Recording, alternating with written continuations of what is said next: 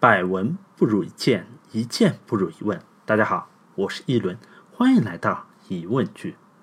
今天啊，我做了一个调整。以前呢，干货太多，容易被当成睡前读，催眠效果特别好。这次啊，我学奇葩说，我们每期啊就讨论一个话题，我先抛砖引玉，然后各位亲啊在公众号里面留言，有意思的留言啊就作为下期节目的话题，说不定下期节目的主角就是你哦。那么今天的疑问句就是：你有没有对谁的看法发生过一百八十度的转折？不管他是真实存在的人，还是影视剧、小说、漫画里面的人物，以前觉得这人不错，若干年之后发现啊，好像不是这么回事。哎，我在初中时候看《情深深雨蒙蒙》的时候可感动了，现在啊，觉得他们一家子都是戏精，反而是原来最讨厌的、处处刁难如萍和依萍的那个后妈雪姨，哎，我倒觉得她是个真性情的人物。再比方说啊，上集提到刘备，对于他的看法，我就发生过两次转变。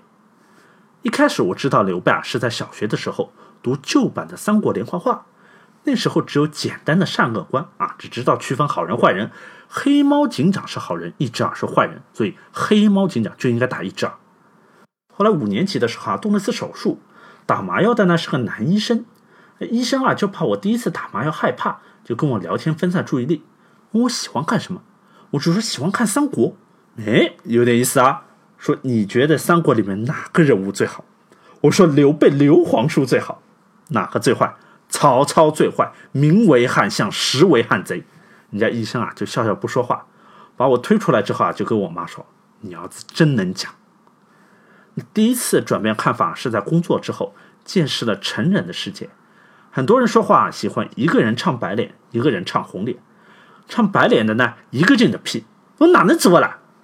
另外一个人说：“哎呀，小王也很认真呐，很卖力的，就是年纪轻，经验不足，所以这次就嗯，反正就特别会能演哈。”刘备就更加厉害了，人家是双簧，刘备一个人就能把红脸跟白脸一起就给唱了。长坂坡上，刘备是兵败如山倒，刘备的老婆糜夫人为了不拖累赵云突围，就跳井自杀了。赵云就一个人带着刘备在当时唯一的儿子阿斗，在百万军中七进七出，最后把阿斗平安的带给了刘备。刘备接过阿斗，一把就扔在地上，为汝这孺子击损我一员大将，为了你这个小子，差点损失了我一员大将。赵云也很懂职场的规矩啊，上海话叫做“接领子”。赵云赶快上去抱起阿斗。云虽肝脑涂地，不能报也。主公厚爱，赵云我肝脑涂地也报答不完啊！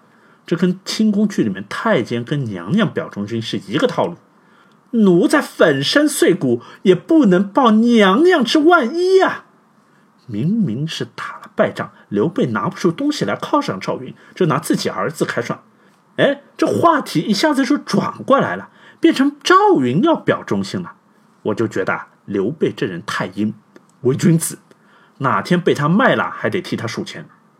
这时候啊，我才明白当时医生笑笑背后的意思。Too young, too naive，小伙子，你还年轻，很傻，很天真哦。那我第二次转变看法就在这两天。同事听完上期节目啊，就问我，说那个“勿以恶小而为之，勿以善小而不为”这句话是刘备说的吗？我说是的，是刘备给阿斗的临终遗言。同事说这句话挺好的，能不能下期节目讲讲？我想了想，越想越觉得这句话还真的有必要讲。为什么呢？当时的背景啊是白帝城托孤，刘备要死了，那他的宝贝儿子扶不起的刘阿斗啊，就面临了一个身份上的转化，他就要登基当皇帝了。当了皇帝之后，不管你做的是好是坏，你所做的一切啊，都会被人无限制的放大。春秋时候啊，就有一句话叫做“楚王好细腰，国人多饿死”。说楚王啊喜欢细腰的美女啊，跟现代人一样喜欢 S 型曲线。于是啊，就很多人不吃东西，拼命瘦腰，结果就饿死了一大批美女。国王的审美观啊，直接带动了减肥运动的发展。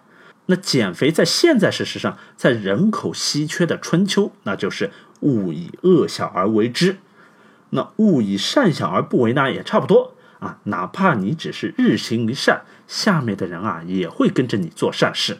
虽然他们的初衷啊，并不是要去做好事，只是为了拍你的马屁，但是从结果而言，确实起到了一个好的效果。那想到这里啊，我就对刘备是刮目相看。他跳出了好人坏人这个简单的善恶之分，啊，作为大领导，他不是说 啊，我就简单的讲几句啊，然后扯半个小时的大道理，而是从人都习惯看上面人怎么做这点出发，讲一个最朴实的，上至皇帝，下至平头老百姓，人人都能做到的一个小道理。好了，今天的节目啊就到这里啊。如果你觉得你自己或者你身边的朋友就经历过这样观念上的一百八十度的大转变，欢迎留言或者转发给他。新版的公众号啊暂时没有留言区，大家进入公众号之后啊，直接输入想要说的话就行了。期待你的留言哦。对我米娜桑，古腾，appetit。